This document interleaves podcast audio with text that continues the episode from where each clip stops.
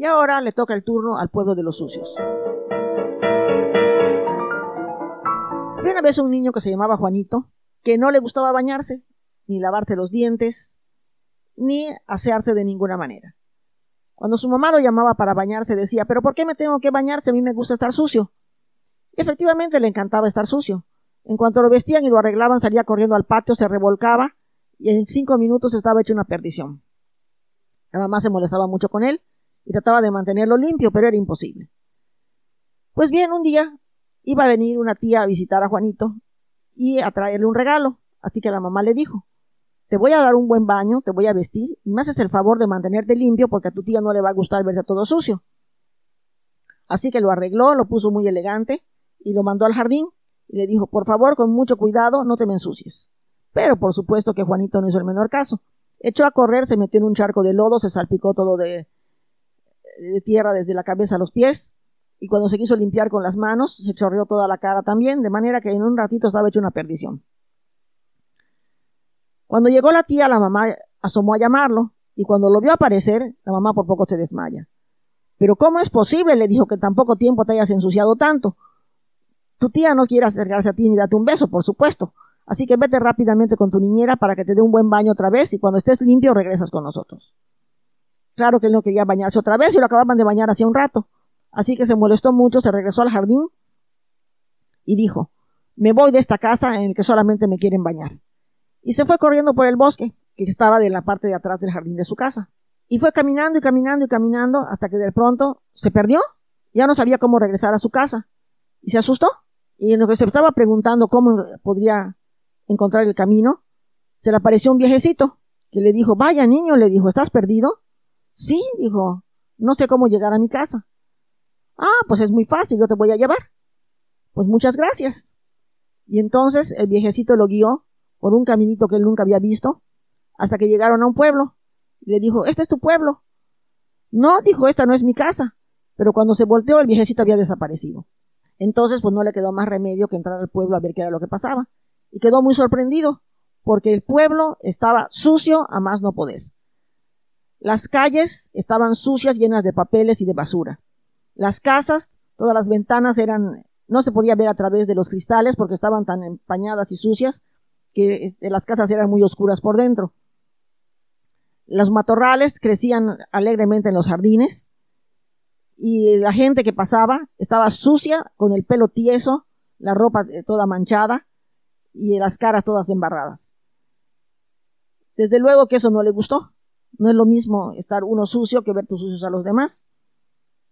Pero pues no le quedó más remedio que quedarse en el pueblo porque no, sabía cómo regresar a su casa. Entonces se le acercó una mujercita, toda sucia, embarrada como los demás, y le dijo, ¿Quieres venir a cenar? Y él pues dijo, sí. Y lo llevaron a un comedor donde estaban los demás sentados a la mesa. El mantel tenía manchas de comida desde hacía como cien años. Los platos no los habían lavado, simplemente les habían quitado los restos de comida anteriores y los volvían a poner para servir la siguiente. Las ollas, como tampoco las lavaban, la comida que salía de allá estaba gris y sucia, de manera que no era nada apetitosa. Por lo cual, Juanito decidió que mejor no cenaba. Entonces le dijeron que fuera a dormir a una casa y lo llevaron a un cuarto.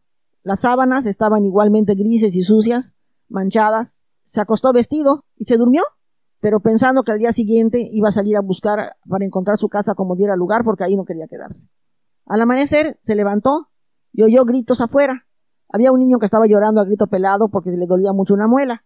Entonces fueron a buscar al doctor del pueblo vecino. Y cuando el doctor llegó y quiso revisar la boca del niño, se quedó sorprendido al ver la mugre que había en ella.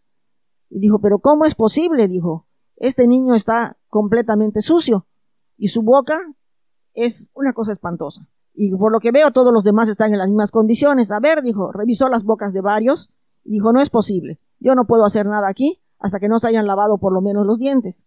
Y además es una vergüenza este pueblo y voy a llamar al rey de las hadas para que venga a verlo. Les doy una semana de plazo. Dentro de una semana vendré con el rey, y si este pueblo no está resplandeciente, los mandaremos como esclavos a trabajar con la bruja sabia. Entonces todos se espantaron muchísimo. Y Juanito dijo, yo me voy de aquí porque al fin y al cabo no es mi pueblo. Ah, no, le dijeron los demás, te tienes que quedar porque tú eres el único que sabe cómo se limpian las cosas. Nosotros no lo sabemos, así que nos tienes que ayudar.